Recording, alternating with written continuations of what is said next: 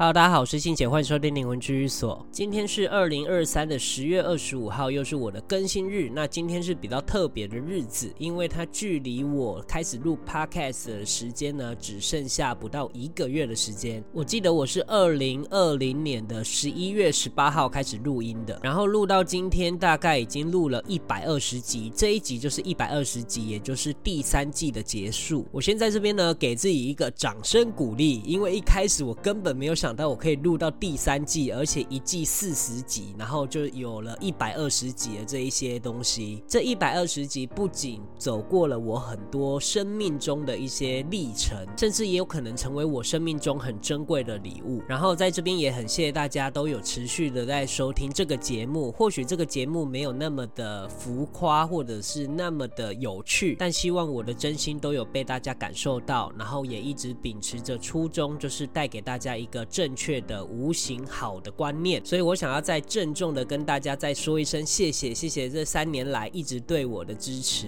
好的，那谢完之后呢，我今天要来讲的主题是有关于我们饮食跟因果的一些触发的连结性。但是在讲饮食之前，我要先来分享一下我最近的一些转换。说到饮食控制，我其实有一次经验的，也就是我上一次在减肥的时候，我改变了我的一些饮食的方法。那当然那时候在减。减重，然后也就是一直在吸收一些蛋白质。可是近期呢，我看到我一个好朋友他在分享《三六九排毒圣经》的这一本书里面的内容，然后他也在执行这本书里面教的饮食的观念。那当然，我在执行之前呢，我当然会去爬一些文啊，然后去看这一本书里面的一些内容的观念。虽然我现在还没有开始执行，我大概是十一月份会开始执行。所以如果听完这一集你觉得有兴趣的话呢，你可以去买《三六九排毒圣经》的电子书或者是实体书，你可以回去看看，也许会颠覆你所有对于食物的印象。那当然，我只是在阐述这本书里面的内容的观念，不代表我个人的立场。但是我还是会身体力行的去做做看，因为我觉得它里面讲的观念实在是太让我震惊了，而且我也很期待我身体有可能的变化。而且我本身是一个过敏儿，就是我的鼻子啊，或者是喉咙啊，或眼睛啊，我都很常会出现一些过敏的症状，甚至连皮肤也。都是会出现那些红肿啊、发炎啊这一些东西。那当然，我觉得实际上它可能没有那么影响生活，但是我就是很想尝试看看，如果我解决了我生活上饮食的过敏源，我的身体到底会有怎么样的转变？这个分享呢，我应该是在下一集就会跟大家分享，因为它为期就是三六九，有九天的一个历程而已。那我今天呢，就截取这本书的几个重点，然后重点讲完之后，我再补充有关于无形里面的一些影响的成分。好，首先开头呢。这一本书很斩钉截铁的说，如果你无法戒掉蛋的话，因为蛋是过敏源的第一名。如果你无法戒掉蛋的话，那这本书你就不用看下去了。那蛋为什么是过敏源的第一名呢？当然就是人类吃蛋已经好几千年了，然后地球上有一些地区可能有一些某一些时间是没有其他食物的选择的，所以蛋就是绝佳的维生的食物。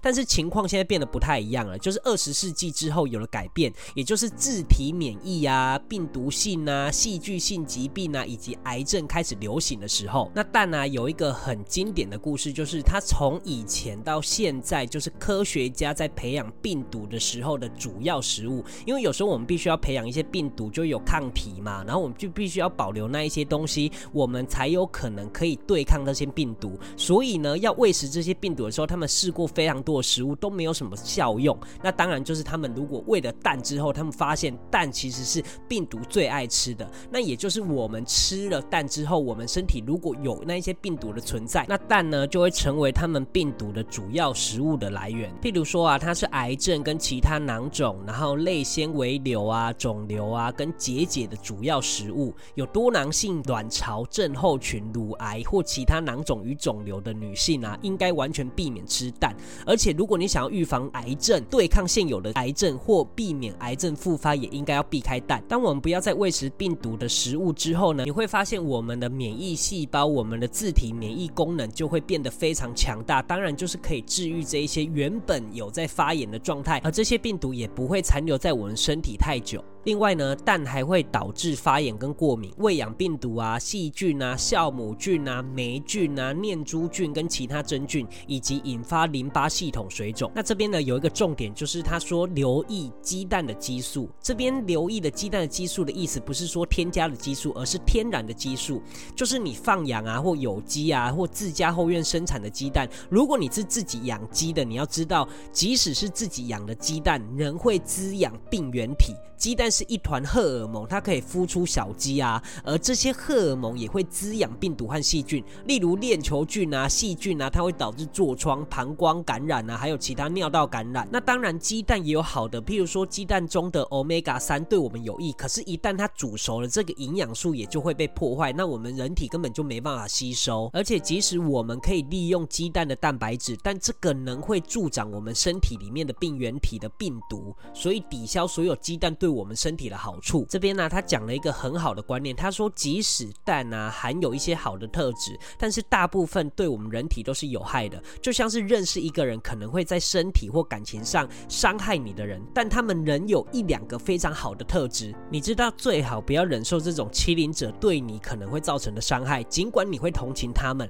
但你知道要远离他们，因为他们对你的伤害大过于帮助。这就是你要必须看待鸡蛋的方式。那当然，看完这一篇有关于于鸡蛋的见解之后，我就觉得我应该要去改变我自己的饮食。还有看完这一篇文章之后，我第一时间想告诉我姐，就是不要再吃鸡蛋。鸡蛋并不是我们肉体上、身体上必须的食物来源，它其实有很多可以替代的方式。当然，这是我个人的见解，所以大家还是可以去吃你想要吃的东西，我觉得无所谓。但是，就是我自己觉得我应该要去改变一下，因为毕竟我身边的人的确有发生过这件事了，譬如说癌症、淋巴癌。虽然我知道不能完全怪罪于鸡蛋，但是至少我们可以先戒掉一个来自于有可能的因素。那另外啊，有关于食物饮食方面跟因果的一些间接的关系，我自己的看法是这样子的，就是事出必有因，就是你要引起你那一个因果的形成啊，或者是你因果的触发，你必须要有一个因，那个因有可能就是饮食的来源，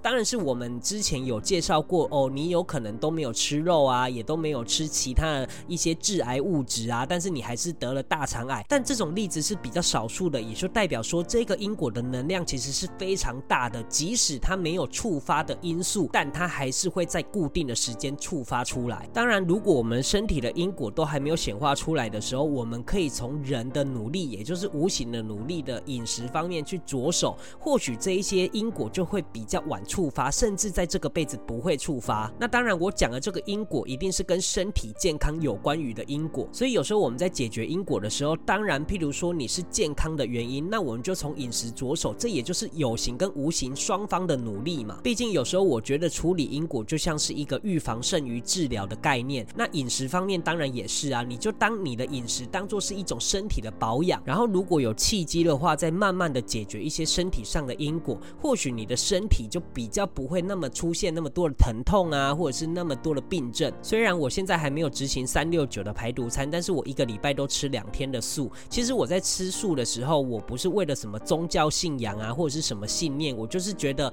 哎，吃素还蛮好的啊，就一个月就就八天吧。所以对我来说也不是太困难的事情。但是当吃素的那一天，我都会觉得心情特别的好，因为就觉得很干净、很清爽的感觉。当然，我也不是鼓励大家一定要吃全素，但是就是你可以尝试看看饮食的改变。或许你身体上也会有不同的转换，你心情上也会有影响。那这一些东西也都会让你的灵变得比较轻松，因为你肉体比较少负担的。当然是它的载体如果没有那么多负担的话，你的灵当然就会轻松很多嘛。所以其实我也很期待我自己执行三六九排毒餐之后的一些转变。那如果大家有兴趣的话呢，也可以跟我拿菜单。这个菜单是我那个很好的朋友他传给我的，那我当然会问他说，看能不能传给大家啦。不过我觉得应该是没什么问题的。所以如果有兴趣呢，就可以私讯我。那希望大家听完这一集之后呢，更有兴趣的可以去了解三六九排毒餐的这一本书，或许有可能会颠覆你长久以来的饮食的概念。那这件事呢，主观来说是没有好坏之别的，所以你认为怎么样就是怎么样，我也没有要强迫大家一定要做什么调整或改变。